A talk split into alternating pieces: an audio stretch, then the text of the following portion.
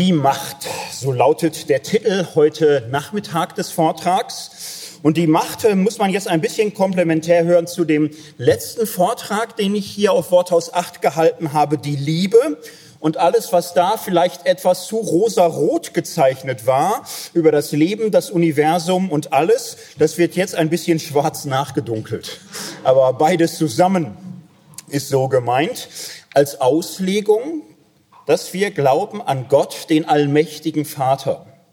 Die Zuwendung Gottes, die Gnade, die Barmherzigkeit, die Liebe, aber auch Gott als der Mächtige, der alles Bestimmende. Allmacht, das äh, ja, klingt abstrakt, klingt vielleicht auch erstmal unspannend, aber Macht ist natürlich äh, eine zutiefst menschliche äh, Grundfrage. Wir alle haben mit Macht zu tun, mit Machterfahrung. Wir alle erleben uns als Wesen der Freiheit. Das kann man auf theoretischer Ebene sehr gut bestreiten. Das kann man so wegforschen, äh, aber im wirklichen Leben natürlich nicht. So, man kann sagen, es ist eine Illusion, es ist irgendwie evolutionär adaptiv, sich das einzureden.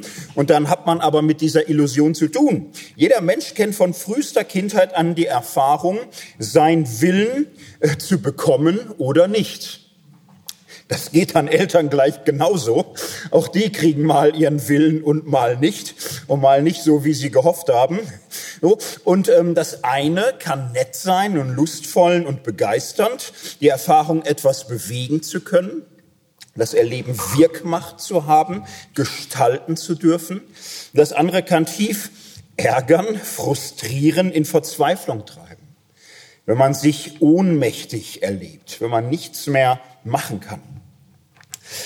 Und ähm, das ist gemeint, wenn man von Macht spricht. Es geht darum, schlicht Spielräume zu haben, etwas durchsetzen zu können. Macht ist bestimmen können, etwas anstoßen, selbstbestimmt zu leben oder Macht zu erfahren, etwas gegen den eigenen Willen reingedrückt zu bekommen oder gar Spielball für fremde Wünsche zu sein. Und wir leben in einer Zeit, wo wir mehr denn je Wert darauf legen, mitzubestimmen, nicht verdinglich zu werden. Äh, selbst da, wo wir krank und behandlungsbedürftig sind, wo wir also Wirkmacht verlieren, legen wir umso mehr Wert darauf, unsere Selbstbestimmung nicht einfach komplett an das ärztliche Personal abzutreten.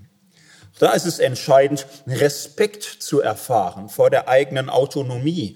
Es ist in der Bioethik eins der Grundwerte, dass die Autonomie des Patienten gewahrt bleibt. Da, wo mehrere Menschen aufeinanderstoßen, ist äh, Macht daher nichts Neutrales. So die Wirkmacht des einen sind zugleich auch die Grenzen des anderen. Das ist kein einfaches Thema, Macht und Macht auszubalancieren. Es gibt so ähm, ein, ein Wort von Lord Acton, der sagte mal, alle Macht korrumpiert, absolute Macht korrumpiert absolut. Wie gehe ich gut damit um, Macht zu haben, gar viel Macht? Und wie gehen andere damit um, das zu erleiden? Aber das ist natürlich ein, ein heißes Sprichwort, wenn man an Gott denkt. Ist das bei dem auch so? Ist Gott korrumpierbar? Gibt es auch bei Gott Machtmissbrauch oder ist das für Gott kein Thema? Ist bei ihm äh, Macht immer gut? Ist er die große Ausnahme von der Regel? Wie reden wir von der Macht Gottes? Ich möchte einen kleinen, kurzen, knackigen äh, bibelgeschichtlichen Anfang an den Überblick stellen. In der Bibel ist Gott nicht von Anfang an der Allmächtige. Er hat es im letzten Vortrag erwähnt, das Wort kommt im Hebräischen praktisch nicht vor. Es gibt keine hebräischen äh, Wörter, die das ausdrucken könnten. Es kommt aber auch als äh, Konzept oder als Idee im, im Grunde erstmal nicht vor. Es gibt ja für vieles im Hebräischen kein direktes Wort, aber dann wird man sagen, ja, das Konzept gibt es schon, das wird anders umschrieben. Aber das ist ähm, mit Allmacht am Anfang in den ältesten Texten auch nicht so. In den ältesten Geschichten der Bibel ist zum Beispiel der Gott Israels ja nicht der einzige Gott. Das denken viele. Man denkt das, das ist sofort, man schlägt die Bibel auf, da ist nur ein Gott, so ist es halt in der Bibel, ist ja klar. Aber das ist natürlich mitnichten so. Es gibt viele Götter. Israel hat seinen Gott. So, und dieser Gott war stark genug, Israel aus Ägypten zu führen. Aber natürlich wird anerkannt, es gibt andere Götter. Es gibt andere Mächte und Gewalten. Da gibt es auch eine verstörende Geschichte im Königsbuch, da führen die Israeliten Krieg gegen die Moabiter. Und es sieht gut aus für Israel, so, und das merken die auch. Und, und der König in höchster Not verfällt auf eine verzweifelte Idee. Er nimmt seinen eigenen Sohn und opfert ihn. Und die Bibel berichtet in aller Seelenruhe, dass das funktioniert. Das heißt, da kommt ein Zorn über Israel und sie können Moab nicht einnehmen. Die Bibel rechnet in den ältesten Geschichten natürlich damit, dass es Götter gibt. Und nach und nach erst wird der Machtbereich Gottes im Bewusstsein der biblischen Autoren immer größer. Am Anfang kann man sagen, ist der Gott Israel so ein Gott der Berge. Und es, es gibt Geschichten, da sieht man den Lernschritt. Gott hilft nicht nur in den Bergen, er hilft auch in der Ebene. Er ist ein Gott des ganzen Landes. Das ist so ein Lernschritt. Mit dem Meer werden die Israelis dagegen nie so recht wahr. Ne, bleiben sie auf Abstand. Da haben sie nur schlechte Erfahrungen. Das Meer mögen die nicht so. Das, das wird nie so ganz so. So ganz am Ende taucht das auf. Gott, ja, kann sogar den Jona im Meer, den, den kriegt den da wieder zurück. So, das, das geht, nicht? Aber das ist nicht selbstverständlich sofort. Nach und nach wächst erst dies Bewusstsein. Nach und nach wird beschrieben, Gott ist König, ist Herr auch in der Götterversammlung. So auch alle Götter müssen Gott, den Gott Israels, anerkennen als den höchsten Gott. Eine weitere Grenze, die erst nach und nach überschritten wird, ist etwa das Todesreich, die Sheol. Die, die gibt's, die ist da, man weiß nicht wo, da kommt man hin. Wenn man stirbt, wird man versammelt zu seinen Vätern und dann heißt es, die Toten loben Gott nicht. Sie sehen den Gott Israels auch nicht, sie sind getrennt von ihm, sie sind ferne, die sind weg. Das ist erstaunlich, in Ägypten etwa ist lange, lange früher Galah. Die, die Götter sind im Diesseits und des Jenseits. Und wenn man hier äh, sich verabschiedet, dann rüstet man sich, um auf der anderen Seite mit den Göttern einigermaßen gut klarzukommen. Israel hat das lange Zeit nicht. Die gesamte Torah hat keinen einzigen Vers, der einen Blick über die Todesgrenze hinaus riskiert.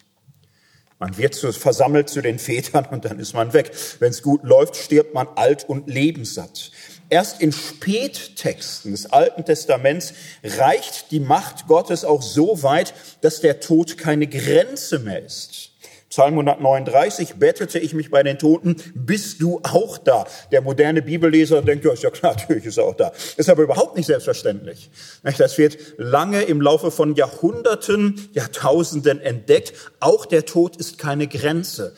Ganz, ganz spät im Alten Testament kommen wenige Verse, wo deutlich wird, der Tod ist keine Grenze. Gott holt die Toten wieder, die Toten werden auferstehen. Auch spät, exilische Zeit, äh, sind die anderen Götter nicht nur dem Gott Israels unterlegen. Irgendwann werden sie nichts. Irgendwann sind sie Machwerke der Völker, die machen sich das im Jesaja-Buch in den späten Schichten ab Kapitel 40. Da ist das so, da ist Gott der eine und einzige Gott derjenige, der über Leben und Tod, der über alles gebietet. Aber das ist ein We weiter Weg dahin. Gottes Macht wächst. Wir dürfen dazu sagen, im Bewusstsein seines Volkes.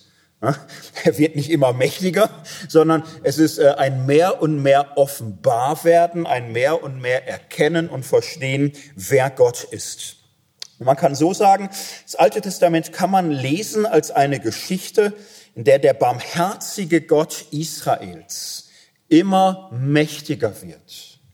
In Genesis 1 etwa, die Schöpfungsgeschichte ist kein früher Text, der steht nicht am Anfang, das ist ein später Text. Ist ein reifer Text, ein sehr, sehr ausgereifter Text, wo alle anderen Mächte und alle anderen Götter gar nicht mehr im, im Spiel sind.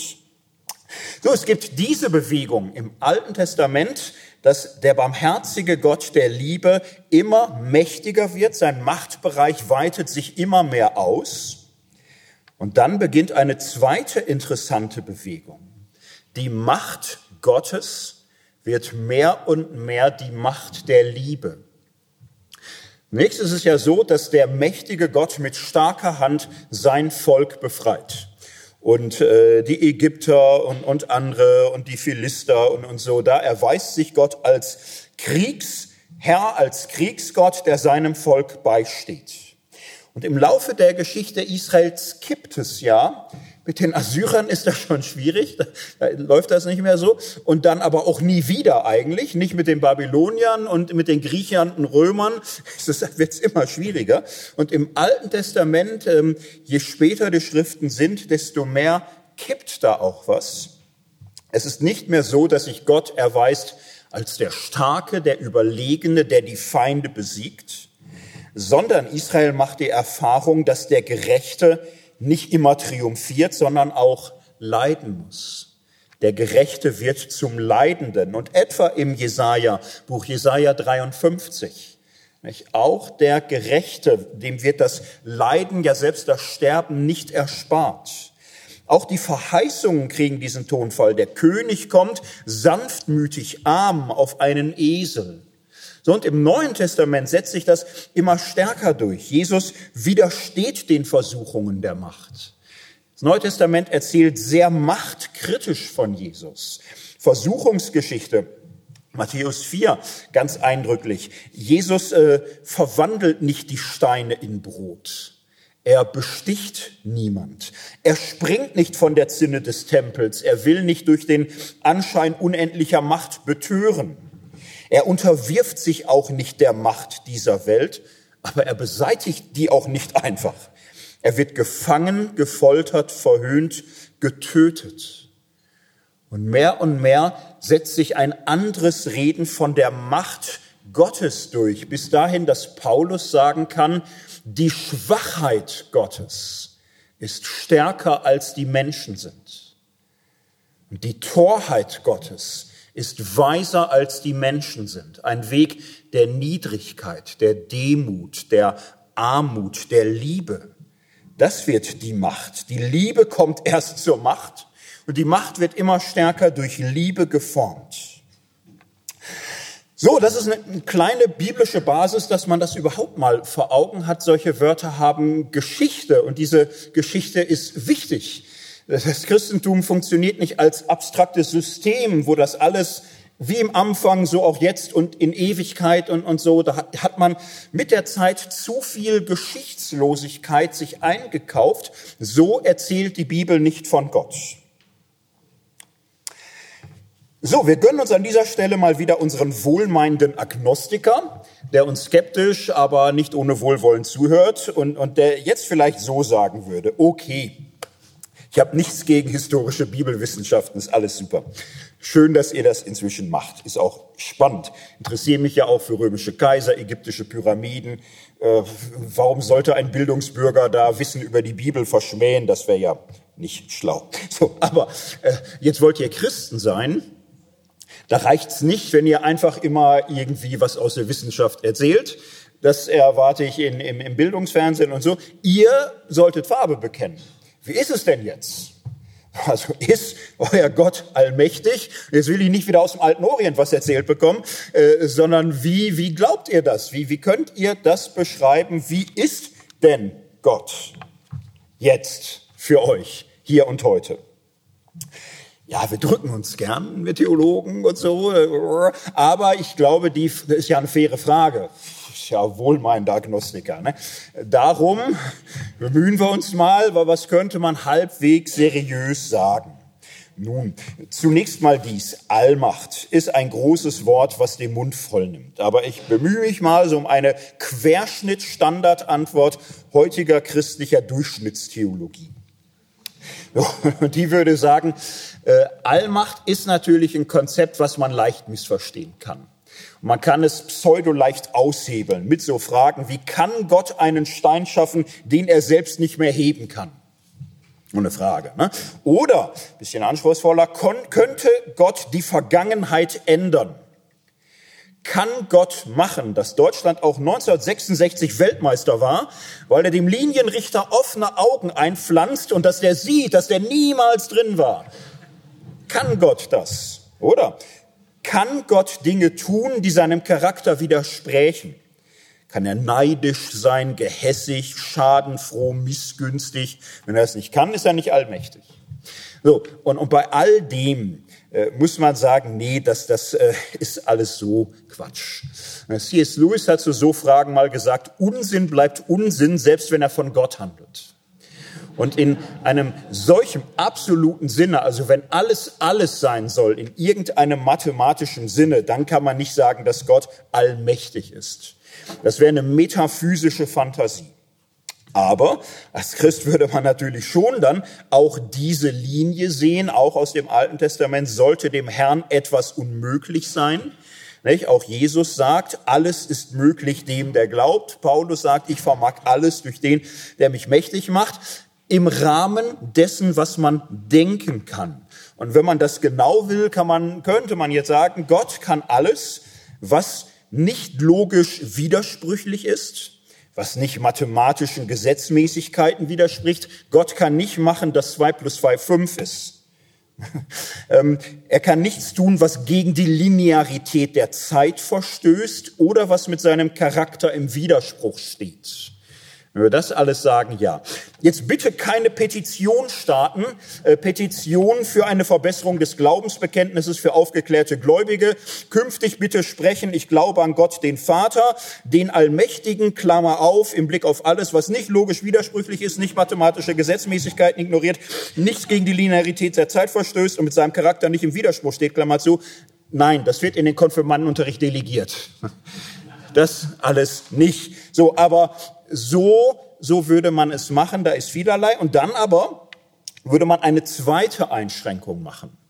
Ich glaube, unser wohlmeinender Agnostiker wird langsam unzufrieden mit unseren Einschränkungen. Ja, aber es geht um Gott. Ne? Also äh, Fußball ist schneller erklärt. Es geht um Gott. Zweite Einschränkung. Schöpfung ist immer schon ein Akt Gottes, einer ursprünglichen Selbstbegrenzung. Gott setzt sich ein Gegenüber. Das muss er nicht. Aber wo er das tut, ist er nicht mehr das Einzige. Und er selbst setzt sich Wesen gegenüber, die aus der Reihe tanzen können und das tun. Das widerspricht nicht seiner Allmacht. Es ist Ausübung seiner Macht, dass er seiner Macht in diesem Sinne begrenzt. Und das gehört dazu, wie Gott mächtig ist. Es gibt anderes, nicht durch und durch bestimmtes Gegenüber, nicht durch determiniertes Sein. Gilt übrigens auch für reformatorische Theologie. Manche kriegen da Angst und sagen, nee, ich glaube, dass Gott alles in allem wirkt und alles bestimmt und das ist doch reformatorisch. Na, das ist so nicht richtig. Reformatoren sagen, ja, selbst der Glaube des Menschen ist etwas, was Gott bewirkt, was er schenkt. Worthaus 6. So, das ist eine heilsame Einsicht, aber Reformatoren sagen sehr klar auch in den Bekenntnisschriften, Confessio Augustana. Nicht? Der Mensch ist frei in Dingen, die in dieser Welt liegen, frei in seinem Handeln. So, das ist biblisch, das ist reformatorisch, das ist katholisch sowieso, da ist noch ein bisschen mehr sogar. Das heißt, Gott ist allmächtig, aber so, dass er gleichzeitig seine eigene Macht auch einschränkt. So übt er seine Macht aus. Und so bekennt sich der christliche Glaube zu Gott dem Allmächtigen. Und so läuft dann auch die Argumentation, wenn man fragt, kann man das denn rechtfertigen, dass äh, Gott und das Leiden irgendwie miteinander besteht? Sogenannte Theodizee-Frage. Da würde man sagen, ja, es gibt Leiden in dieser Welt und ähm, das ist in gewisser Hinsicht der Preis ähm, dieser ursprünglichen Selbstbegrenzung Gottes, dieses Gewähren von Freiräumen. Wenn Gott Freiheit gewährt, kann und wird die missbraucht werden. Und dann gehen manche noch weiter und sagen, na ja, aber was ist jetzt mit Tsunamis und Erdbeben und, und so weiter? Und da sagen die, nun, es ist so, äh, natürlich kann man sich die Welt so vorstellen wie beim Herr der Ringe Mordor, dass das Auge Gottes so über allem schwebt und alle immer sehen, Gott guckt. Die Menschen würden besser funktionieren. So, das wird wahrscheinlich so sein. Jetzt war aber Gottes Idee ganz schlicht die, dass er nicht wie so ein Riesenauge über alle schwebt und alle immer sehen ständig, dass er guckt.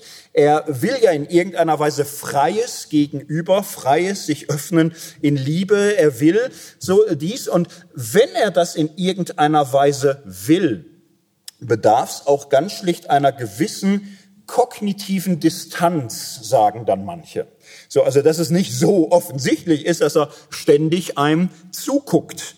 So, das funktioniert in einer naturgesetzlich geordneten Welt, die berechenbar ist. Nur in einer berechenbaren Welt wissen Menschen ganz schlicht, dass ihr freies Handeln Konsequenzen hat. Sie können das selbst abschätzen lernen. Dann müssen aber auch ganz schlicht die Folgen getragen werden einer naturwissenschaftlich geordneten Welt. Und wenn man eben zu schnell mit dem Auto durch die Kurve fährt, äh, haut's einen eben aus der Bahn und so weiter und so weiter und so weiter. So, so würden Religionsphilosophen, Theologen versuchen zu erklären, ja, wir können sagen, Gott ist allmächtig. Wir brauchen zwei bis drei Fußnoten und ein paar Schutzerklärungen gegenüber kritischen Fragen und dann kommen wir zurecht. Das war jetzt so eine Querschnittsantwort einer heutigen Durchschnittstheologie oder Religionsphilosophie. Und jetzt fangen wir richtig an. Das ist jetzt erstmal eine Ausgangsbasis. So, und äh, die Idee ist ja, wir reden über Gott, wir reden über den Allmächtigen und wir wollen schlicht die Kraft kluger Religionskritik auch dabei nutzen, diesen Gott, unseren Glauben besser zu verstehen. Unter kluger Religionskritik stelle ich mir aber halt schlicht etwas vor, was nicht Pappkameraden und äh, Schwachsinnsversionen von Christentum sich so bastelt und die dann wegwatscht. Äh, für so intellektuelle Kinderkreuzzüge ist das Leben zu kurz, nicht? sondern dass man sich so mindestens an, an dem orientiert, was ich gerade beschrieben habe, also an so einer Querschnittsstandards Durchschnittstheologie. Und, und das ist jetzt der Maßstab. Jetzt aber nochmal richtig kritisch nachzuhaken. Passt das? Funktioniert das?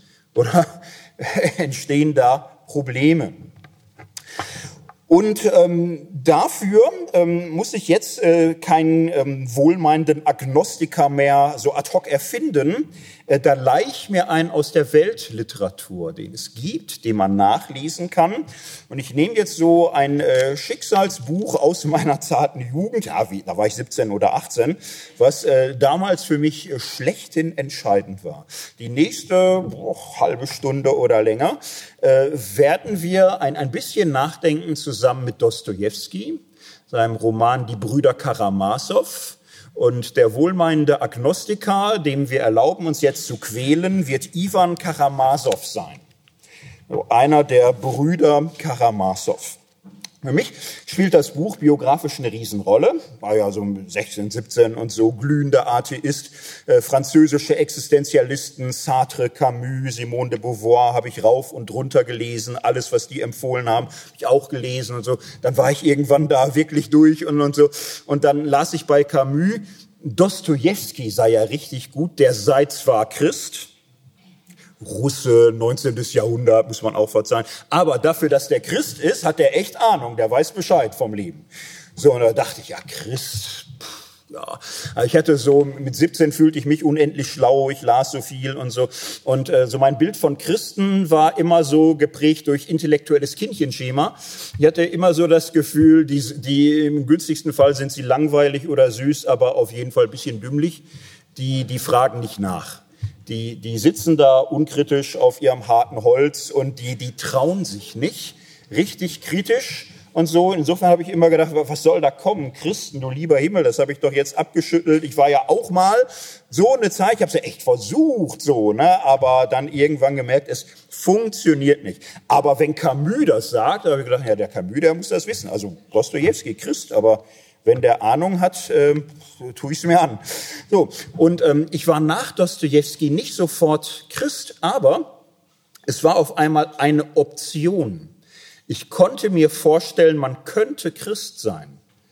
Das war vorne Phase, wo ich es mir nicht vorstellen konnte, dass man, dass das intellektuell redlich geht so das Gefühl gehabt, das kann man nur erben und in so einem Halbschlaf vergessen, das abzuschütteln oder so. Aber dass man da intellektuell redlich hinkommt, nee. Nach Dostoevsky dachte ich, man könnte Christ sein. Ob ich, weiß ich gerade nicht, aber es, es ginge. So, aber jetzt hinein. Ähm, es ist ein Krimi. Ich werde mich mit äh, Spoilern radikal zurückhalten. Äh, es gibt paar Brüder, die haben einen Vater es kommt jemand zu Tode und mehrere Personen sind verdächtig und äh, Polizei und Gerichte und so weiter. Und es ist eine Geschichte von Glaube und Unglaube, Schuld und Vergebung, Zweifel und Auflehnung, äh, Erbarmen und Liebe und so weiter. 1200 Seiten und äh, großartig. So, aber das Einzige, was wir brauchen, ähm, ist ein Gespräch zwischen zwei Brüdern. Aljoscha, der jüngste Mönch, russisch-orthodoxer Mönch, äh, tiefgläubig von Jesus äh, begeistert und Ivan, der ältere intellektuelle Bruder, westlich geprägt, voller Zweifel mit dem Christentum durch. So, und äh, diesen beiden werden wir jetzt insgesamt in vier Schritten folgen. Schritt eins die Brüder unterhalten sich, das haben sie ewig nicht getan. Sie kommen von völlig unterschiedlichen Enden der geistigen Weltkarte und sie kommen hinein ins äh, Sprechen. Wie ist das denn mit Gott? Kann man an Gott glauben? Naja, Ivan tut das nicht. Es ist 1880.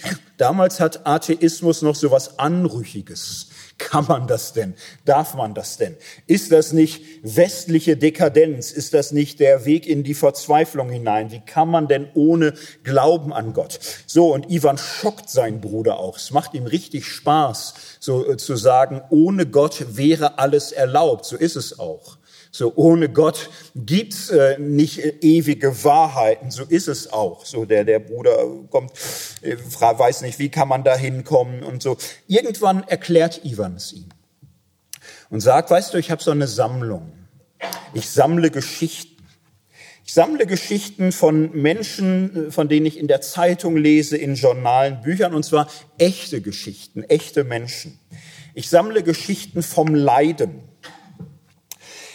Und ähm, man kann sagen, es wird viel gelitten in der Welt. Nicht? Und wenn man das kurz macht, dann sagt man schnell Weltkrieg, Shoah, Völkermord, Kulturrevolution, Hutsis, Tutsis, Millionen hier, Millionen da.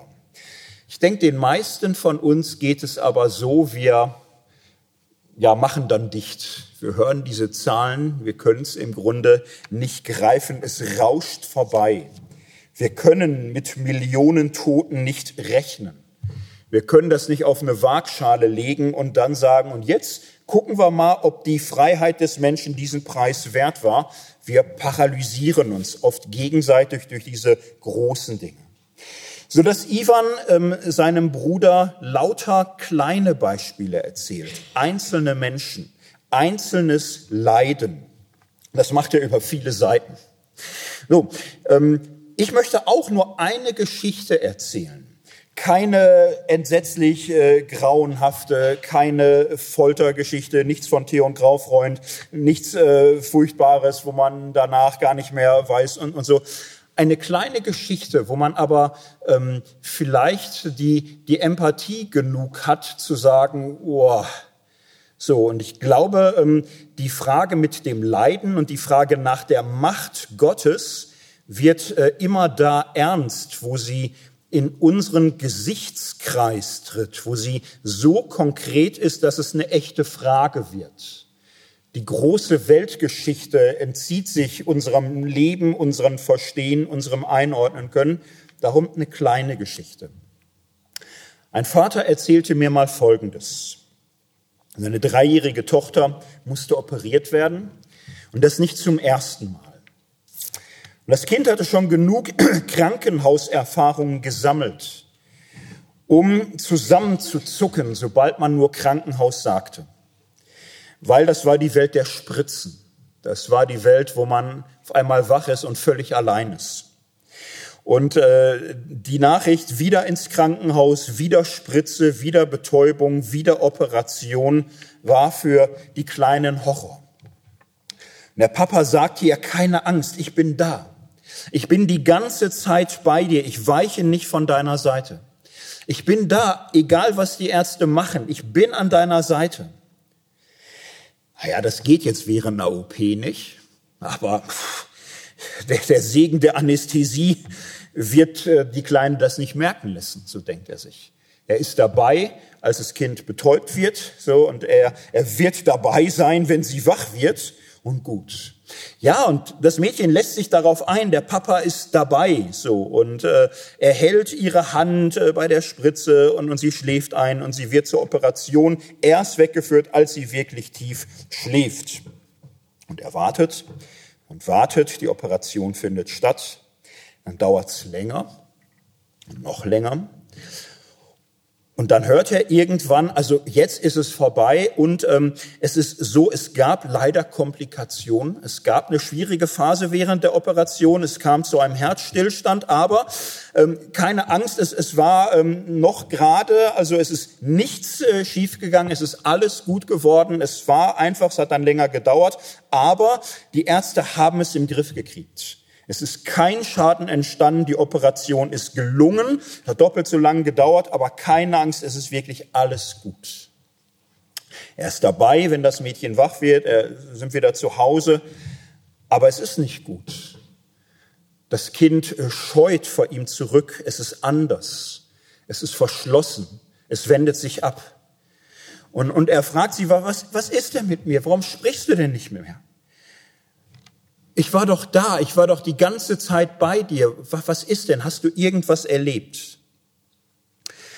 Und irgendwann bricht es aus der Kleinen heraus und sie schreit und weint gleichzeitig und sagt, du hast mich angelogen.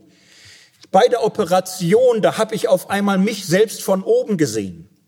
Da habe ich gesehen, wie ich da liege auf dem OP-Tisch und die Ärzte waren an mir dran und es war hektisch und es piepte und piepte und ich habe mich umgesehen und ich habe überall im Raum geguckt und ich habe dich gesucht und ich habe dich nirgendwo gesehen. Du warst nicht da. Du hast mich angelogen und ich kann dir nie wieder vertrauen. Du hast gelogen.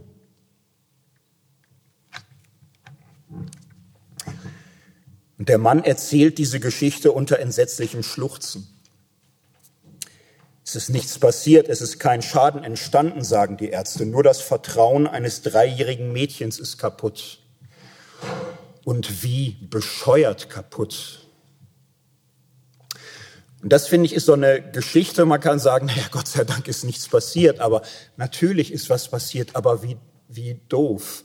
Es gibt so viele Bücher über Nahtoderfahrung, wo Menschen sagen, ja, ich habe mich auch gesehen im OP-Saal und dann lag ich da und dann war da aber ein Tunnel und es war Licht und es war schön und es war warm und ich war geborgen. So und, und, und da sagen Menschen, ja, ich hatte eine Nahtoderfahrung. Seitdem habe ich keine Angst mehr vor dem Sterben. Wie schön. Leuten, denen es schon gut ging oder Leute, die ein stabiles Leben hatten. Und da ist da ein kleines Mädchen, was einfach ein ein doofes Schicksal mitgekriegt hat. Viel zu viele Operationen und viel zu viel Angst und viel zu viel offenes Schicksal. Und die hat dann eine Nahtoderfahrung und so eine beschissen. Und was ist denn da los? So, und wie denkt man dann Gott hinein in eine solche Welt, wo das so passiert? Man sagt manchmal, Christen reden nicht vom Schicksal, wir glauben nicht an Schicksal. Naja, gönnen wir uns mal das, reden wir mal vom Schicksal. Das ist viel leichter. Wenn wir vom Schicksal reden, da gibt es ein Buch, ein Film. Das Schicksal ist ein mieser Verräter, heißt es. Es geht um zwei Jugendliche, schwer krank, finden zueinander. Richtig gut geht das alles nicht aus. Das Schicksal tut grauenhafte Dinge. Das Schicksal packt Menschen hart an. Das Schicksal wirft dich zu Boden und dann tritt es dir in die Nieren und spuckt dir ins Gesicht. All das tut das Schicksal mit Menschen. man kann das sagen über das Schicksal und man kann das sagen über das Leben, denn Millionen Menschen erleben so etwas. Millionenfach. Aber wie können wir das mit Gott zusammendenken? Wer lässt sich denn sowas einfallen? Wer lässt denn sowas zu? So, dass man sagt, ja, kann Gott jetzt jeden Tsunami verhindern? Vielleicht nicht. Kann er nicht so eine extreme Unwahrscheinlichkeit, da braucht man ja kriminelle Energie, so extreme Unwahrscheinlichkeiten, die Vertrauen zerstören, zuzulassen. Wie kriegt man das mit Gott zusammen? Das war jetzt eine, eine wirkliche, leicht verfremdete, aber reale Geschichte. Ivan erzählt seinem Bruder Aljoscha viele solche Geschichten. Und irgendwann sagt er ihm, weißt du, Aljoscha, ich habe ich hab alle auch gelesen und gehört und weiß, was ihr Christen sagt. Ich ähm, würde ja sagen, ja, gut, das Leiden ist Preis der Freiheit. Ja, gut, Menschen tun einander weh. So, und ähm, weil das so ist, ist es ja so wertvoll, wenn sie einander gut tun. So, das ist so. Die Möglichkeit, Freiheit zu missbrauchen, macht es ja so kostbar, dass echte Güte und Großzügigkeit und Verzeihen in der Welt vorkommt. Und das mag ja aufgehen. Es mag aufgehen, hier, die wir unter uns sitzen und, und alle im normalen Alter, wie wir miteinander umgehen, das mag ja aufgehen. Und da würden wir äh, Gott nicht verurteilen oder verdammen oder für unmöglich erklären. Aber, sagt Ivan, das sind ja wir, wir Erwachsenen, die Verantwortung übernehmen und, und schuldig werden, aber auch Opfer werden, Täter und erleiden und zufügen. Und vielleicht mag es aufgehen und wir können verstehen, dass Gott es so einrichtet. Aber was ist mit den Kindern? Was ist mit den Kindern, die niemand gefragt hat, die nicht äh, Verantwortung tragen können? Die manchmal hineinwachsen in eine Situation, wo sie von Anfang an auf eine Verliererstraße gezwungen werden, von Anfang an misshandelt und missbraucht und vergessen und verachtet und nichts kennenlernen außer Schmerz und Angst und Scham und vielleicht zu Tode kommen dabei. Was ist mit denen? So, was ist mit so einer Geschichte? Mag sein, dass der, der Vater vielleicht irgendwann sagt, ja, ich habe auch die Unwahrheit gesagt und ich habe auch, wer weiß wie, und ich habe es ja gut gemeint und gut, ich könnte es Gott verzeihen, aber kann er das für das Kind? Kann man für ein Kind verzeihen, was doch hier dann irgendwie zum Mittel gemacht wird? Den meisten Menschen heute leuchtet es ein, zu sagen, die Würde des Menschen ist unantastbar. Niemals behandeln wir Menschen als Mittel zum Zweck. Menschenwürde heißt für uns, der Mensch ist Zweck an sich selbst, niemals Mittel. Was ist das für eine Rechnung? Wenn Gott in diese Rechnung, die äh, Leiden ist Preis der Freiheit, die Kinder hineinrechnet, werden die nicht zum Mittel des Zwecks, äh, dass Freiheit so wichtig ist, dass sowas vorkommt. Dass kognitive Distanz, naturgesetzliche Abläufe, dass das so ist. Aber das ist doch untersittlich. Dass dergleichen passiert, dass Kinder Mittel zum Zweck sind. Und Ivan sagt seinem frommen, Jesusgläubigen Bruder, und weißt du, Aljoscha, das akzeptiere ich nicht. Dies unschuldige Leiden derer, die nie gefragt worden sind, ich kann es nicht akzeptieren. Und ich will auch nicht akzeptieren, wenn du sagst, ja, aber Gott kann es doch wieder gut machen. So macht man Menschen nicht zu Spielbällen, zu einem Riesenexperiment, und darum sagt Ivan, weißt du, selbst wenn Gott äh, sagt, äh, Himmel und Schlaraffenland und so Kinder wären meine Schoß- und Herzenskinder, Ivan sagt, den Preis ist es nicht wert. Das ist es nicht wert. Und äh, wenn ich eingeladen bin äh, ins ewige Leben mit Gott, so ich ihn denn anerkenne und ihm vertraue, dann möchte ich meine Einladungskarte höflich zurückschicken. Danke, nein. Ich akzeptiere das nicht. Ich möchte einem solchen Gott nicht vertrauen, der kindliches Vertrauen so vor die Wand laufen lässt. Das ist der erste Schritt. Dostoevsky, Ivan Karamasow. Können wir Gottes Macht denken, rechtfertigen? Können wir den Allmächtigen zusammendenken mit dem Vater? die Macht mit der Liebe. Funktioniert das? Oder muss man am Ende des Tages sagen, es funktioniert dermaßen nicht, dass es besser wäre, keinen Gott zu denken als einen solchen? Das Gespräch zwischen den Brüdern geht weiter. Ivan fragt seinen Bruder, könntest du es denn? Kannst du das akzeptieren, der du glaubst? Würdest du zum Beispiel, äh, wenn du das Angebot hättest, die ganze Welt zu beglücken, die ganze Welt in ein Reich des Friedens und der Gerechtigkeit zu führen, für den einen Preis, dass du ein einziges Kind langsam zu Tode folterst, würdest du das tun? Und Aljoscha sagt, nein, niemals, es könnte ich nicht. Und Ivan sagt, ja, du glaubst an einen Gott, der vermeintlich sowas tut, der vielfach so etwas zulässt. Wie, wie kannst du das? Wie kannst du deinem Gott eine Logik zutrauen, zu der du selbst nicht bereit wärst, obwohl du ein Mensch bist und kein Gott? Und der Aljoscha sagt, ich weiß es nicht. Und dann sagt Aljoscha etwas anderes. Er sagt, ich habe keine Antwort.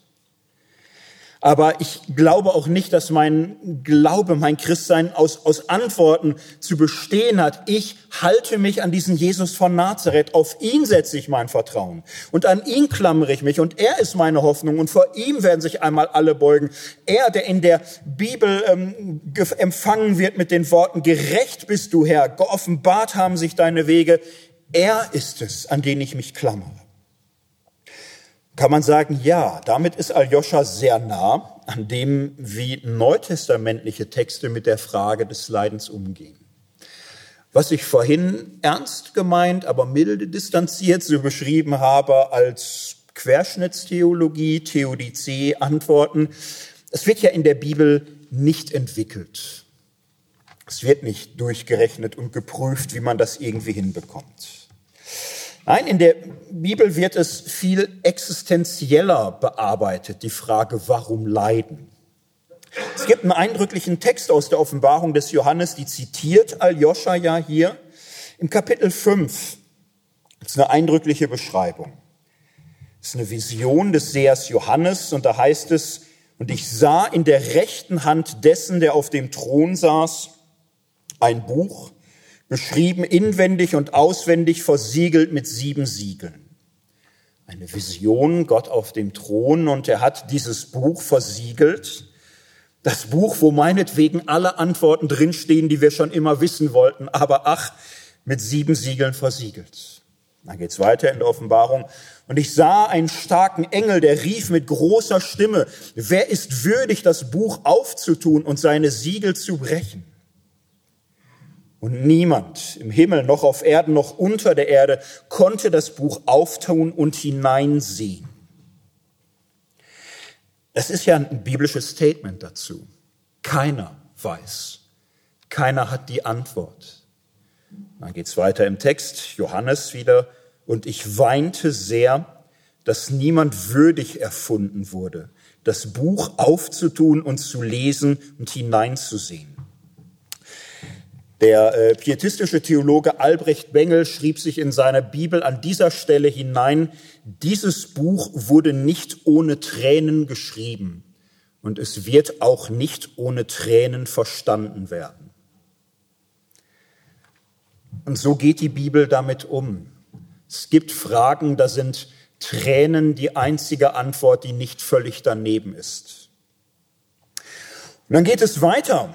Und einer von den Ältesten spricht zu mir, weine nicht.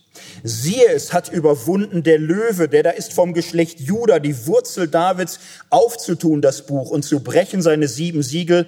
Und ich sah und siehe, mitten zwischen dem Stuhl und den vier Tieren und den Ältesten stand ein Lamm, wie wenn es erwürgt wäre. So, was Aljoscha hier gibt, ja, sehr nah am Neuen Testament. Keine Antwort, keine Diskussion, kein gut angegriffen, Ivan, aber jetzt kommt mein Konter, Konter, nichts dergleichen. Einfach dieses Bekenntnis, aber Jesus. Ist das die christliche Antwort? Können wir sagen, ja, aber Jesus. Nun, Ivan sagt, ähm, dritter Schritt, Ja, Jesus, ich habe ihn nicht vergessen. Ich wundere mich ehrlich gesagt, wie lange du brauchst, auf ihn zu verweisen, denn so, ja, so seid ihr christlich, kenne euch gut. Wenn es hart auf hart kommt, dann ist Jesus irgendwie der Joker. Dann holt er ihn raus und, und, und sagt, äh, gute Frage, nächste Frage, aber Jesus. So, dann Joker, Jesus. So, und dann sollen wir alle ganz beeindruckt gucken und sagen, oh, oh ja, okay, gut, gewonnen. Du hast recht. So, und Ivan sagt, ja, ich weiß, so macht ihr's. Ich habe mal eine Geschichte aufgeschrieben. Ich habe mal eine Geschichte verfasst, die möchte ich dir einfach mal vortragen. Dann holt er ein kleines Skript raus, eine Novelle, eine Erzählung, die Geschichte vom Großinquisitor. Geschichte ist auch einzeln, Reklambüchlein ist ein Buch im Buch. Das müssen wir jetzt ganz äh, zusammengerafft äh, uns hier kurz vergegenwärtigen. Ivan sagt, ja, Jesus ist die Antwort, sagst du. Gut. Ich habe eine, eine Geschichte und lass uns über die Antwort mal nachzudenken, wie sie genau lautet. Ivan hat eine Geschichte geschrieben, sie spielt im Spanien des 16. Jahrhunderts. Spanien, 16. Jahrhundert, der christliche Glaube regiert. In jeder Amtsstube hängt ein Kreuz. Keine Kompromisse. Karl V. gekämpft wie ein Löwe gegen die Kirchenspaltung. Der christliche Glaube regiert. Philipp II., König von Spanien, sagt, mir ist es lieber, wenn in meinem Land tausend Unschuldige von der heiligen Inquisition verbrannt werden, als dass ein einziger Ketzer am Leben bleibt, der den wahren Glauben verrät und Menschen verführt. So sehr regiert das Christentum. Es ist das christlichste aller Jahrhunderte, Wunder geschehen, große Heilige laufen herum, Ignatius von Loyola, Teresa von Avila, Johannes vom Kreuz, äh, Wunder, Visionen, Entrückungen und Verzückungen. Und die heilige Inquisition und Mutterkirche achtet darauf, dass wirklich jeder beim wahren Glauben bleibt. Die Welt ist voller Glaube. Und sie ist auch voller Geschrei der Gefolterten und Gefangenen. Aber nein, Ivan will nicht einfach jetzt eine Kriminalgeschichte des Christentums erzählen. Er tut's ein bisschen, aber dann äh, spielt er ein Gedankenexperiment durch. Was wäre denn, wenn Jesus käme? Wenn Jesus wiederkäme, abermals als Mensch in Sevilla des 16. Jahrhunderts. Und Ivan beschreibt das sehr schön, sehr anrührend, wie die Menschen ihn auf einmal erkennen. Sie erkennen ihn an seinem sanften Lächeln unendlichen Mitleidens. Geschrieben klingt das immer kitschig, klar? Aber was für eine Macht kann das sein, dass inmitten dieser Welt Mitgefühl aufstrahlt? Und äh, die Liebe wird fast sichtbar, wie Jesus sich den Armen zuwendet, den Ausgegrenzten, und er sie anrührt und tröstet und heilt. Und es ist wie in den schönsten Jesus-Geschichten. Er vergibt, er weckt Tote auf. Und alle sind voll Tränen der Rührung. Und dann kommt der Großinquisitor und sieht das alles. Und er erkennt ihn auch und denkt, ach, da ist er wieder. Und was er macht, ist, er lässt Jesus verhaften und das Volk steht paralysiert dabei. Denn wenn es eine Macht gibt, die größer sein kann als jede Liebe, äh, jede Liebe dann die Angst. Und alle sind vor Angst gelähmt, weil sie wissen, mit welcher Macht der christliche Glaube regiert. Und Jesus wird abgeführt und kommt in eine Zelle. Und er wehrt sich nicht. Er ist, wie er war. Er lässt sich einfach abführen. Es ist kein anderer. Das ist fast das Besondere hier an dieser Geschichte. Man ist ja heutzutage manchmal auch so fundamentalistische Endzeitromane gewöhnt, die ja schon sehr strange sind. So, nicht? Da ist Jesus damals auf der Welt sanftmütig, demütig und von Herzen freundlich und liebevoll. Und dann kommt er zurück und er wirkt wie gehirntransplantiert, als wäre er irgendwie auf der anderen Seite zu Thanos geworden aus Infinity war oh, der seine Feinde sieht und nur so macht. Oh. und alle seine Feinde vernichtet und beseitigt. Und er kommt wie der Imperator mit Todesstern und wirft alles nieder. Und am Ende hat er halt die größte Superpower. So, und alle Mächte dieser Welt legt er in Schutt und Asche. Solche Bücher werden im Namen des Christentums verkauft. Ich weiß nicht, wer sich dessen tröstet. So, aber es ist natürlich ein sehr spezieller Jesus. Der, der Jesus von Ivan hat den großen Vorteil, man erkennt ihn wieder.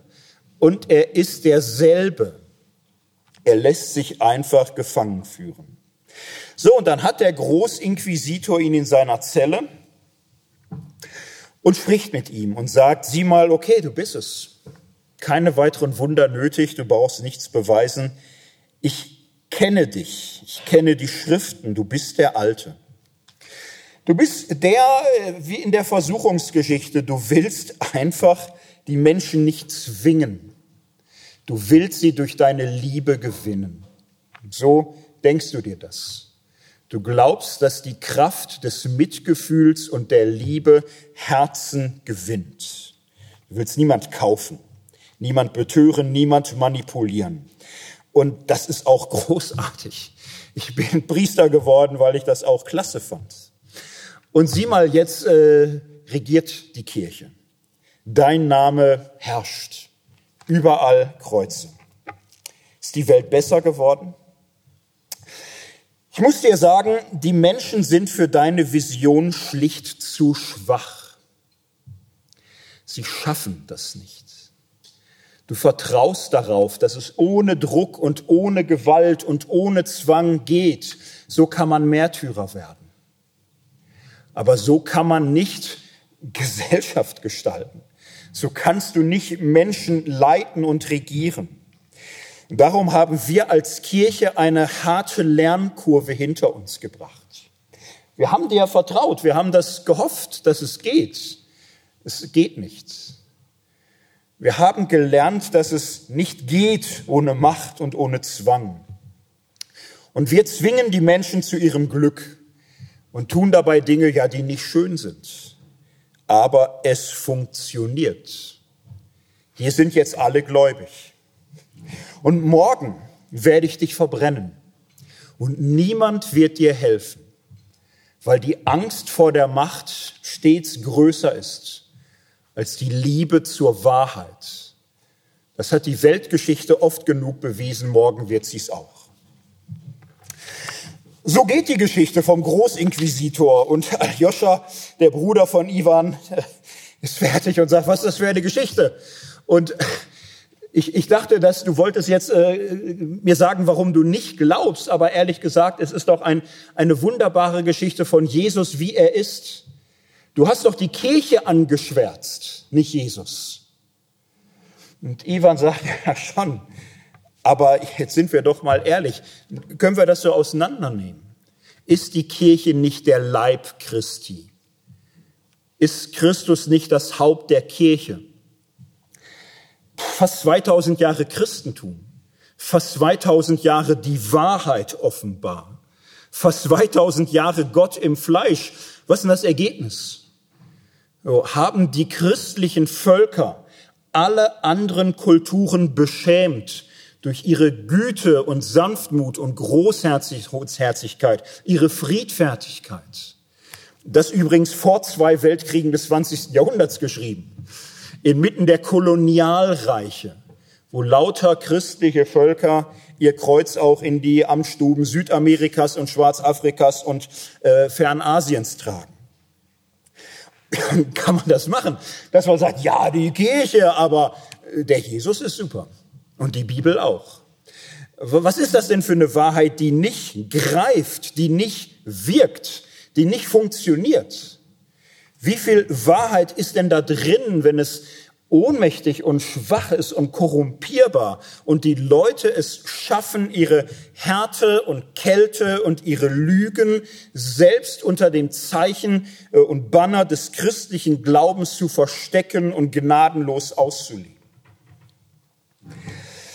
Ich denke, das sind die beiden harten Kritiken der Religionskritik am Christentum. Die Frage nach dem Leid wie man einen liebenden Gott damit zusammendenkt und die Geschichte des Christentums. Und jetzt die Bücher, die das ganze Christentum als eine einzige Kriminalgeschichte darstellen, die sind schon komisch. Aber es ist halt zu viel Kriminalgeschichte. Zu viel. Selbst wenn man es bestmöglich beschreiben würde. Was nun? Kann man nochmal jetzt auf Jesus verweisen? Ein vierter Schritt. Auch Aljoscha tut sich jetzt schwer. Was, was kann man jetzt sagen? Kann man sagen, ja, Ivan, guter Versuch, aber reicht mir nicht. Ich glaube weiter, du solltest dich auch bekehren, dann hast du nicht mehr so Fragen. Nein, nein, macht Aljoscha nicht. Er ist ordentlich beeindruckt. Das ist schon stark. Das ist äh, Best of Religionskritik. Bei mir hatte das damals einen komischen Effekt, als ich das als 18-Jähriger las. Ich hatte auch immer das Gefühl, ich wüsste, alle kritischen Dinge übers Christentum. Und so an der Stelle hatte ich das Gefühl, wow, der hat sein Bruder aber jetzt ganz schön eine reingewirkt.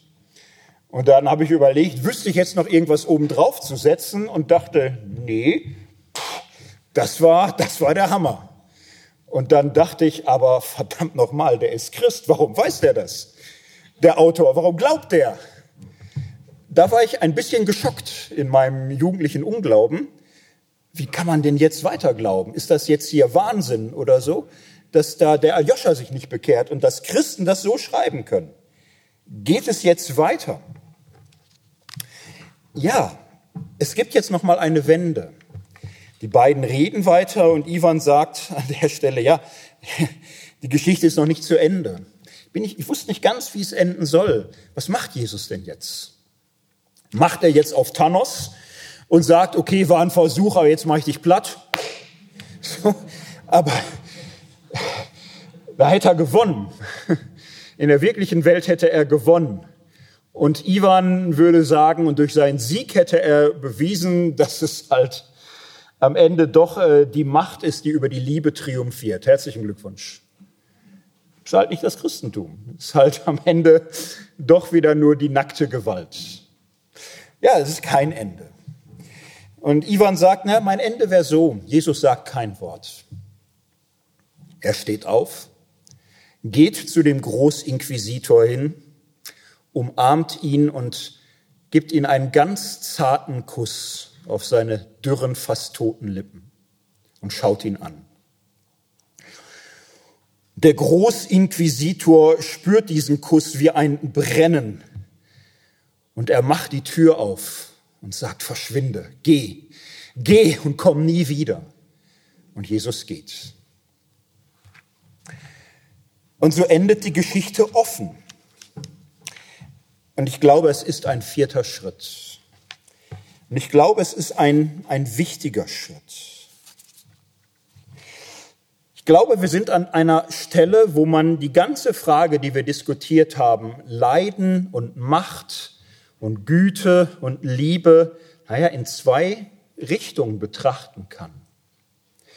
Man kann die Frage retrospektiv betrachten, rückwärtsblickend, in der Theorie. So, und in der Theorie einfach mal sagen, freeze Lass uns jetzt die Welt einfrieren. Lass uns jetzt die Zeit ausschalten.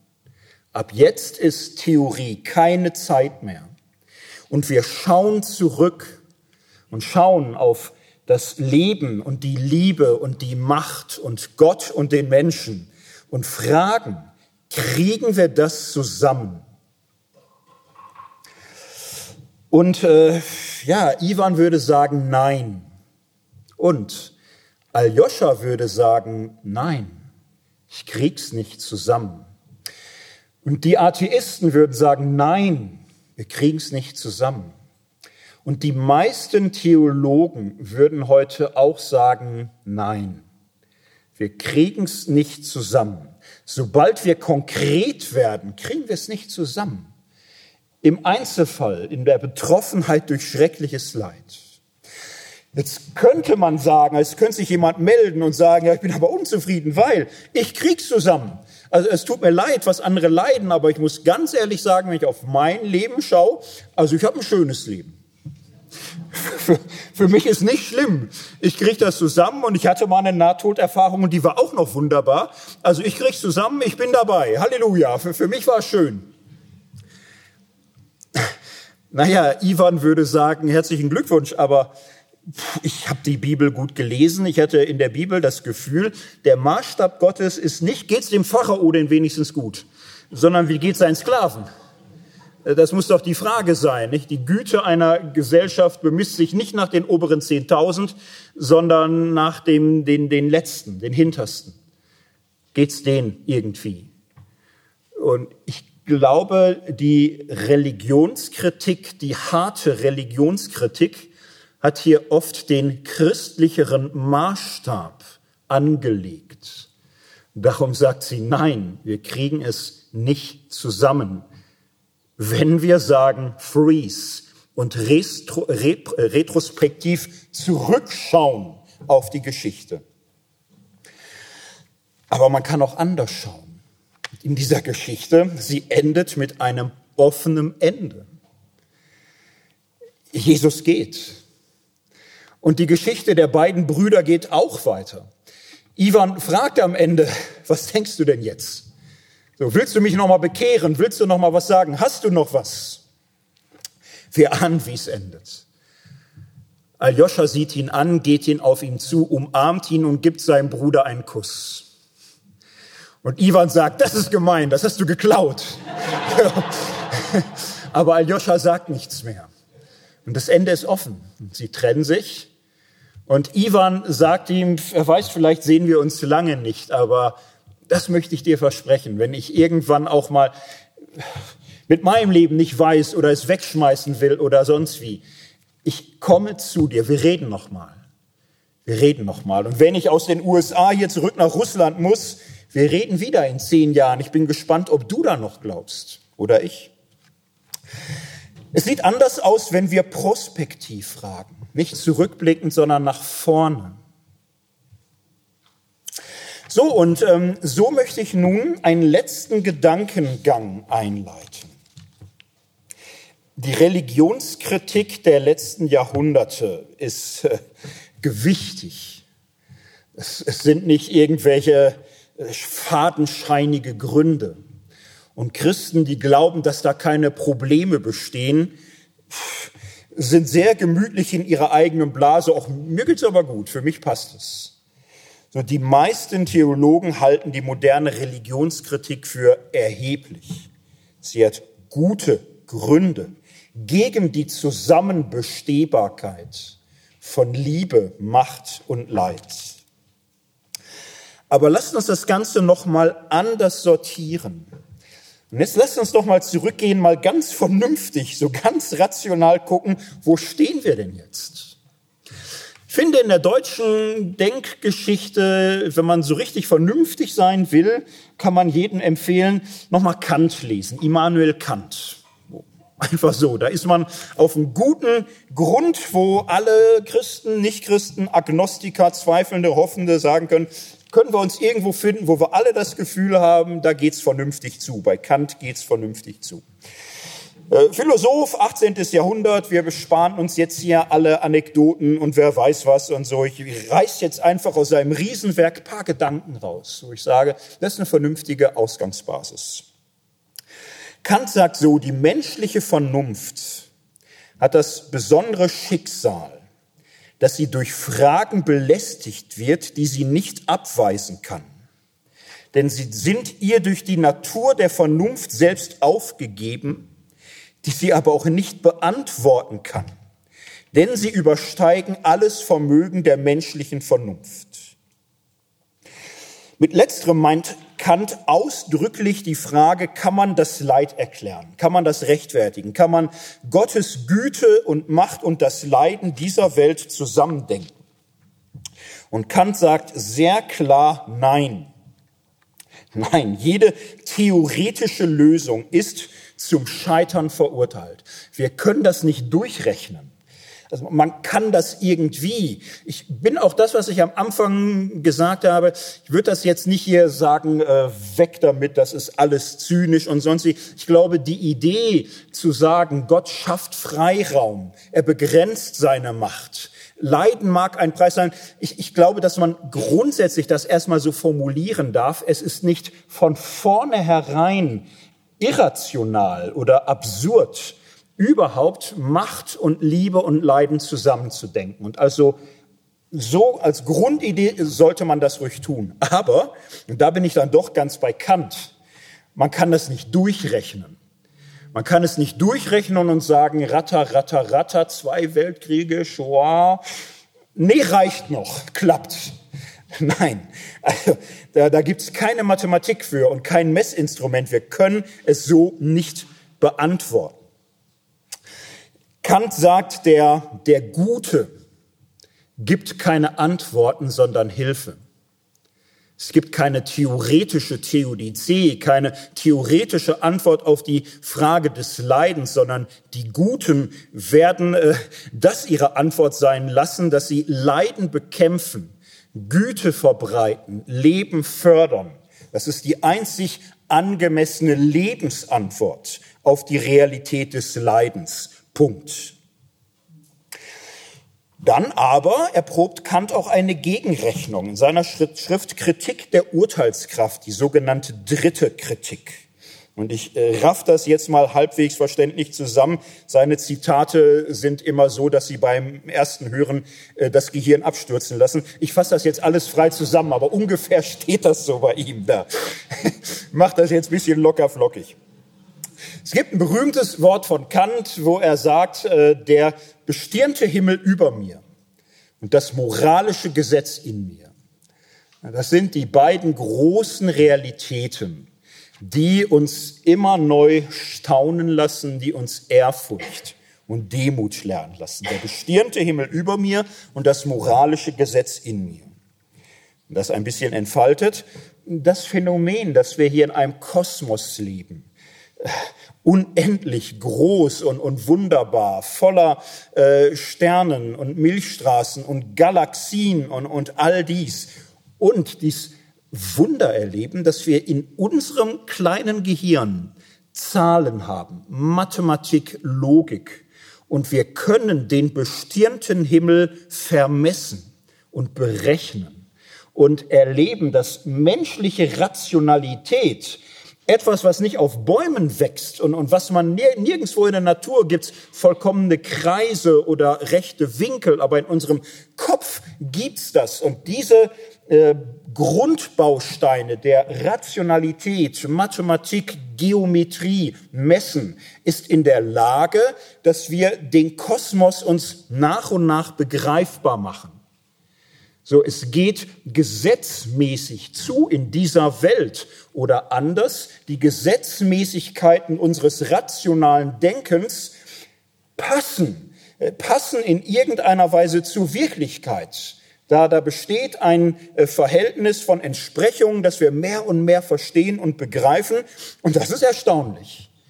So, für manche ist das schon Gottesbeweis, die sagen, das allein ist Wahnsinn genug, da glaube ich schon mal für.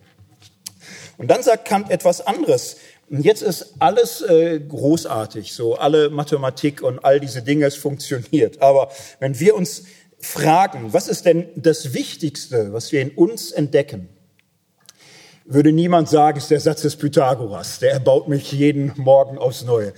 Nein, wir würden ja andere Dinge sagen. Wir würden sagen, wofür lebe ich? Für Gerechtigkeit. So, für die Idee der Gerechtigkeit oder die Idee der Menschenwürde oder für Wahrheit.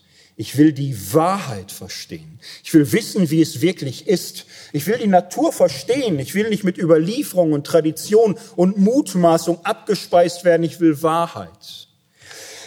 Und dann sagt Kant weiter, ja, Wahrheit, Gerechtigkeit, Menschenwürde, Freiheit, auch das sind Ideen in uns drin. Und es sind die uns heiligsten, die wertvollsten. Und dann machen wir eine andere Erfahrung, nämlich äh, das Universum hält sich an unsere mathematischen, rationalen Ideen in der äußeren materiellen Welt. und es verachtet unsere moralischen Gesetzmäßigkeiten. Menschen werden durch Lügen entehrt und äh, entmutigt und in Verzweiflung getrieben. Menschen werden durch Lügen um ihren Ruf gebracht und zu Tode gebracht, unschuldig. Menschen werden zutiefst ungerecht behandelt. Und das ist die Realität, dass Lügen sich durchsetzen, dass Ungerechtigkeiten sich durchsetzen, dass äh, menschliche Freiheit zerstört wird, dass die Menschenwürde angetastet wird, Tag für Tag. Jedes Naturgesetz wird respektiert von unendlich mächtigen Galaxien. Und schwächliche, kleine, 1,80 hohe Kreaturen wagen es, tiefe moralische Prinzipien zu verletzen.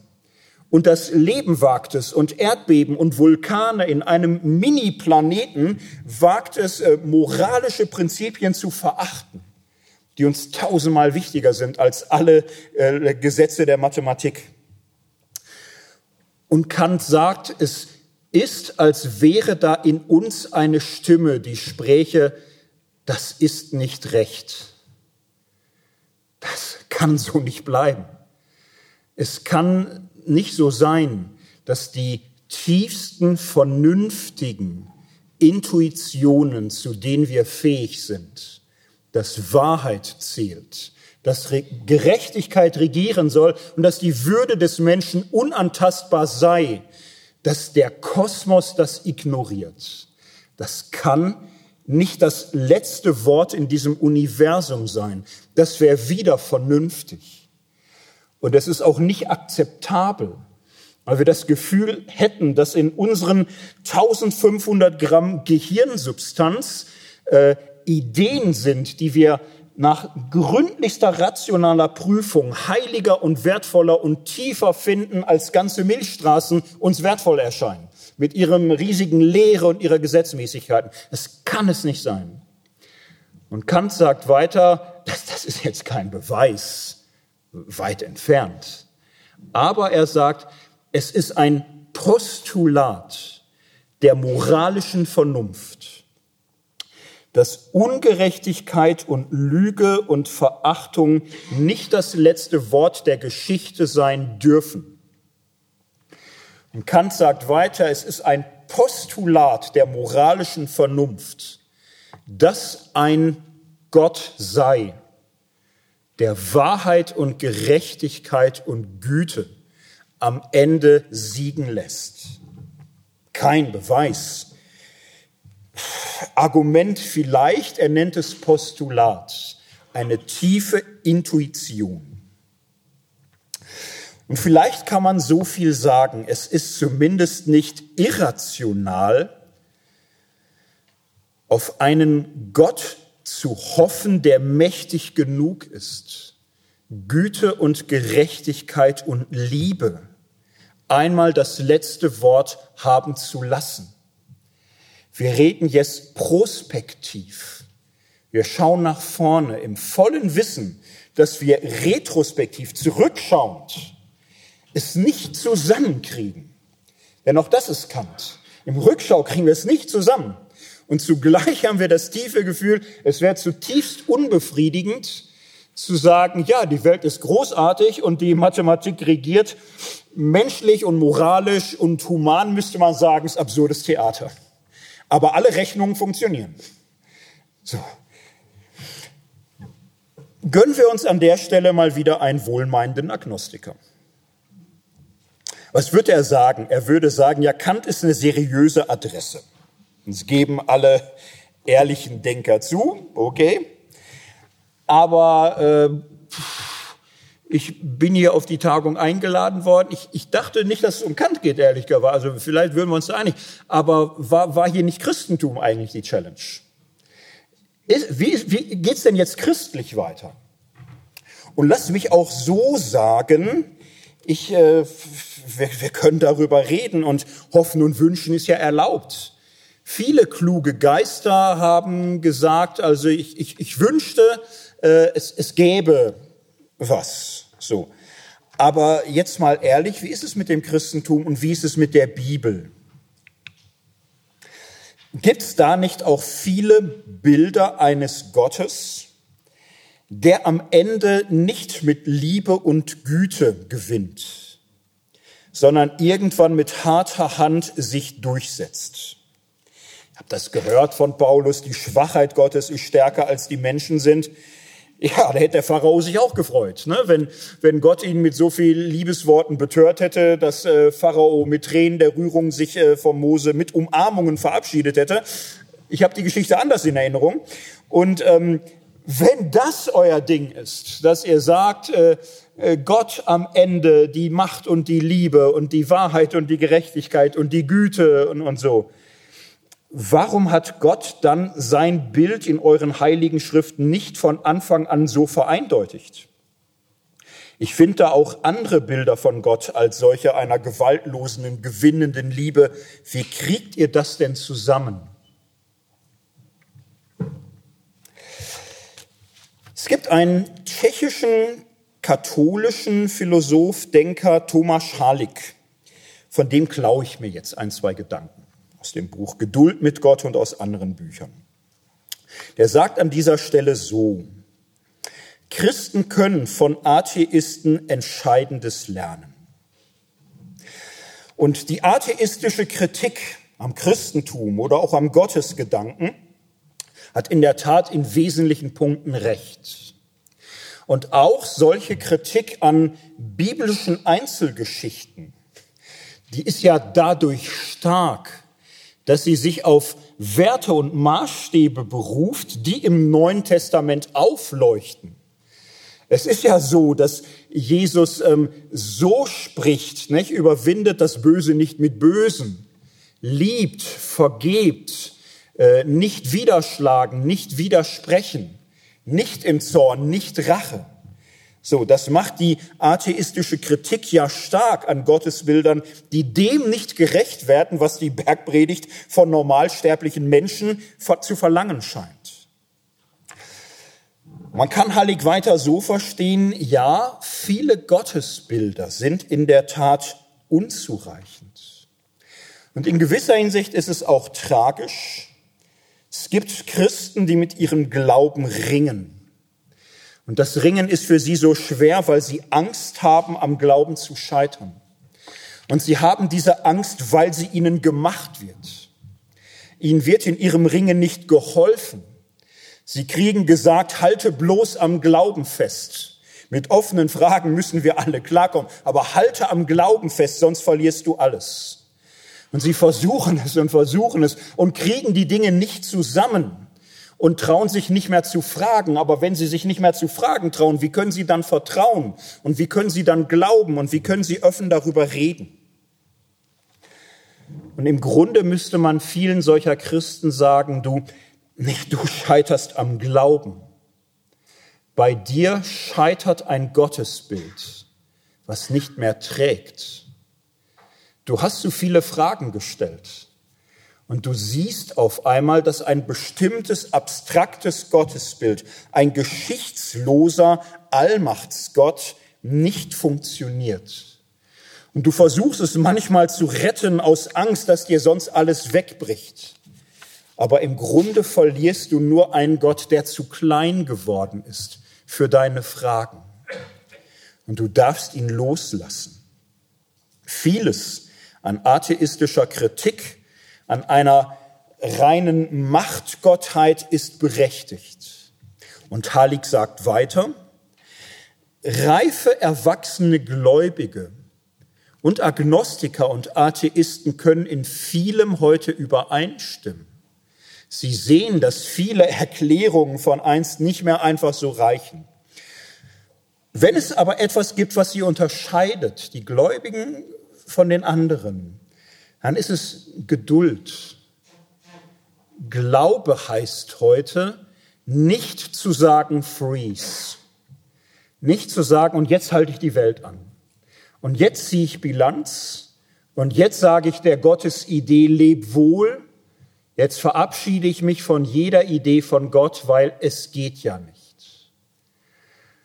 Was Gläubige ab einer bestimmten Stelle tun, ist, sie warten. Sie warten auf Gott. Sie schauen nach vorne. Sie wissen, dass die Geschichte nicht vorbei ist. Und dabei kann die Bibel helfen. Das war die Ausgangsfrage. Passt die Bibel dazu, die doch Gott so anders schildert? Die Bibel ist eine lange, große Geschichte. Die erzählte Zeit ist Jahrtausende und die erzählende Zeit auch ein gutes Jahrtausend. Und in diesem Jahrtausend verändert sich je und je und je das Bild Gottes. Und in dieser Geschichte, in dieser Erzählgemeinschaft Israels, der frühen Christenheit, verändert sich Gott mehr und mehr. In einer Autobiografie von äh, Theodor Fontane, da heißt es über ihn, so wie er ganz am Ende war, so war er eigentlich. Und so ist es mit dem Gott der Bibel. So wie er ganz am Ende ist, in Jesus Christus, so ist er eigentlich. In dieser machtvollen Liebe und in dieser Liebe, die machtvoll ist. Und wenn man die Bibel liest, lernt man geduldig zu warten auf Gott. Und jetzt könnte man fragen, ja, okay, aber Moment, das hieße ja, dass vorher Geschichten von, wo von Gott die Rede ist, die dem noch nicht entspricht. Wo Gott noch äh, rachsüchtig ist und äh, über Leichen geht und, und so. Ist er dann so nicht? Nein, wenn wir die Bibel ernst nehmen, dann nicht. Ja, aber warum hat er sich denn dann nicht gleich in der Bibel vereindeutigt von Anfang an? Vielleicht ist die Bibel eine solche Lerngeschichte dass Gott mit seiner schwachen Macht nicht von Anfang an letzte vollkommene Wahrheit den Hörern seiner Botschaft aufzwingt, sondern die Bibel ein Dokument ist, wo in einem Jahrtausend mehr und mehr und mehr gelernt wird, wie Gott ist. Und vielleicht ist das der Weg, den die Christenheit geht, ein Weg, den jeder Christ in seinem persönlichen Leben geht. Vielleicht ist die Bibel nicht nur eine Lerngeschichte, sondern ein Lernfeld, wo sich lernt, Geduld zu haben, wo man lernt, auf Gott zu warten, wo man geführt wird von Einsicht zu Einsicht, Schritt für Schritt und wo mehr und mehr und mehr Klarheit kommt. Und am Ende endet auch das Neue Testament offen. Und wir warten. Wir warten. Bibellesen lehrt solche Geduld.